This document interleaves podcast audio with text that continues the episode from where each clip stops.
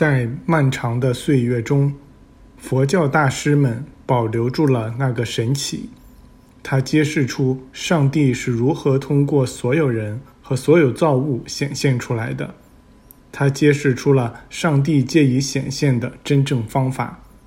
他们始终记得上帝是一切，并通过一切而显现。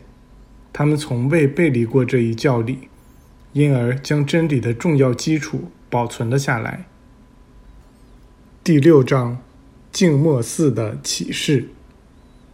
翻越喜马拉雅山之前，我们有大量工作要完成，因而阿斯马赫村在我们看来是最佳的大本营。留在波塔尔以观察艾米尔的那位同伴来这里与我们会合了。他告诉我们说，在艾米尔要来阿斯马赫迎接我们的那天下午。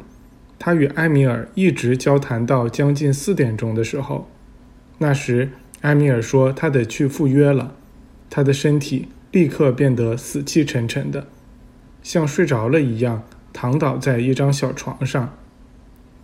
他以这个姿势待了近三个小时，随后渐渐变得模糊不清，并消失不见了。这正是那天晚上埃米尔在。阿斯马赫的住处与我们见面的时候，这个季节对我们来说还不适合开始翻越山口。我所说的“我们”是指我们这支小分队的成员。到后来，我们简直觉得自己就是些累赘。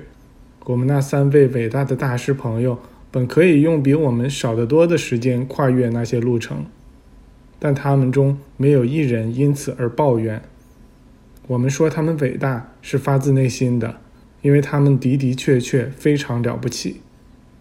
我们从阿斯马赫出发去了很多地方，有时是和贾斯特一起去，也有时是和尼普鲁一起去。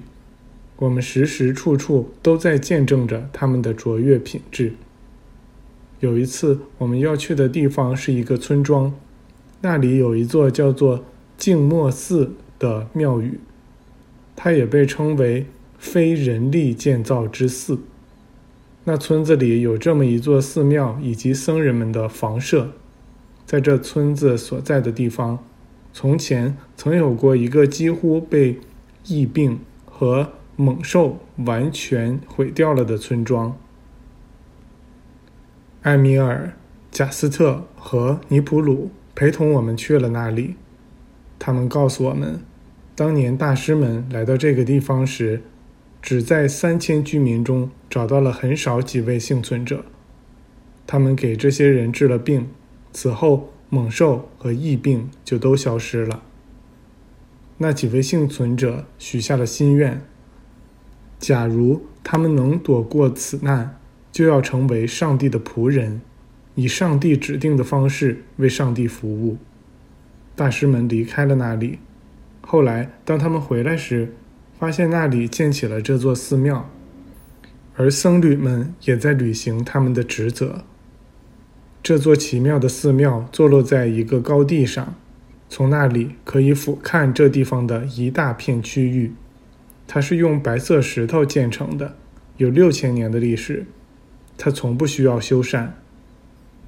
如果你从上面弄下一小块石头的话，它会自动修复。我们做过这样的试验，埃米尔说：“这就是静默寺力量所在之处。静默是力量的同义词。当我们抵达自己思想中的静默之地时，就到达了力量所在的地方。在那里，一切都是一体的，都是一个力量。正如上帝所说的：‘你们要静默下来。’”要知道我是上帝。分散的力量相当于声音，而凝聚的力量相当于静默。当我们集中力量时，当我们把力量带回到唯一的能量中心时，我们就在静默中接触到了上帝。我们是与他连接在一起的，因此也与一切力量连接在一起。这就是人类所继承的财富。我的天赋与我是一体的。与上帝的力量连接在一起的唯一方式，就是有意识的去接触上帝。这不能从外部进行，因为上帝是出自内在的。天主在他的圣殿里，愿整个大地在他面前静默下来。让我们避开外在而走向内在的静默吧，否则别指望与上帝进行有意识的连接。这样，我们就会懂得他的力量是交由我们支配的，我们就会不断的运用这力量，就会知道我们与他的力量连接在一起，就会看透人性，人们就会放弃虚幻的自尊，看到自己的无知与渺小，最终准备好去学习。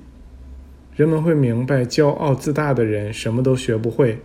只有精神谦卑的人，才能觉知到真理。